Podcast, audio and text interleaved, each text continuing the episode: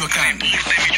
El primer informativo que traspasa las fronteras y une las comunidades. México, Estados Unidos. Facebook Live, Twitter, YouTube y la plataforma multimedia www.eldiariovision.com.mx. Las noticias más relevantes, local, regional, estatal, nacional. El reporte de nuestros corresponsales en la Unión Americana. Tipo de cambio, clima, turismo, cultura y el acontecer de nuestra comunidad migrante aquí y allá. Vamos a la vanguardia. Las noticias en tus manos. Reporte Michoacán. Reporte Michoacán.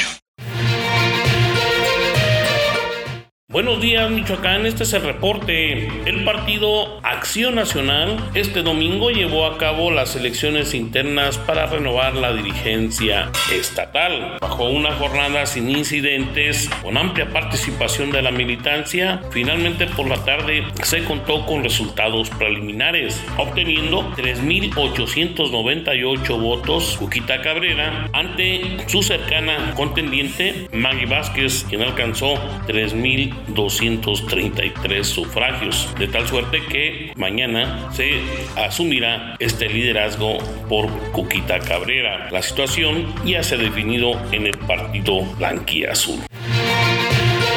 Por su parte, el Partido de la Revolución Democrática sigue yendo al reencuentro con sus fundadores. El fin de semana, Octavio Campo, acompañado por Lupillo Aguilera y otros integrantes del Comité Ejecutivo Estatal, visitaron el municipio de Apatzingán. Ahí fueron acompañados por Paco Huacus, así como la diputada local Fanny Arriola. Enviaron un importante mensaje a los seguidores del Sol Azteca a efecto trabajar directamente con los militares encabezar sus demandas y fortalecer las acciones para que este partido siga siendo una importante opción política para los michoacanos.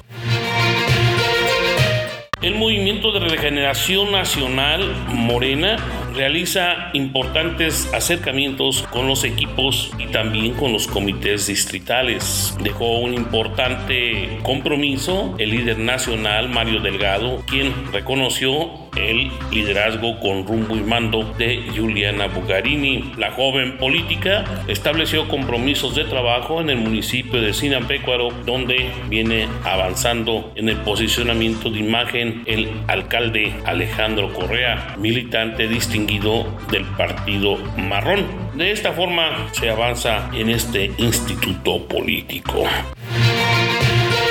Este domingo, el gobernador de Michoacán, Alfredo Ramírez Bedoya, inauguró la pista de hielo ahí en el centro de convenciones. Realizó algunos ejercicios en esta innovadora instalación donde pueden acudir chicos y grandes a desafiar el viento, a desafiar en este deporte que se requiere de mucha destreza. Así que ya está funcionando la pista de hielo. Mientras tanto, en Casa Michoacán sigue estando abierta para quienes quieran acudir a consumir los productos que ahí se ofrecen. Ricos platillos tradicionales también eh, son el deleite de los michoacanos.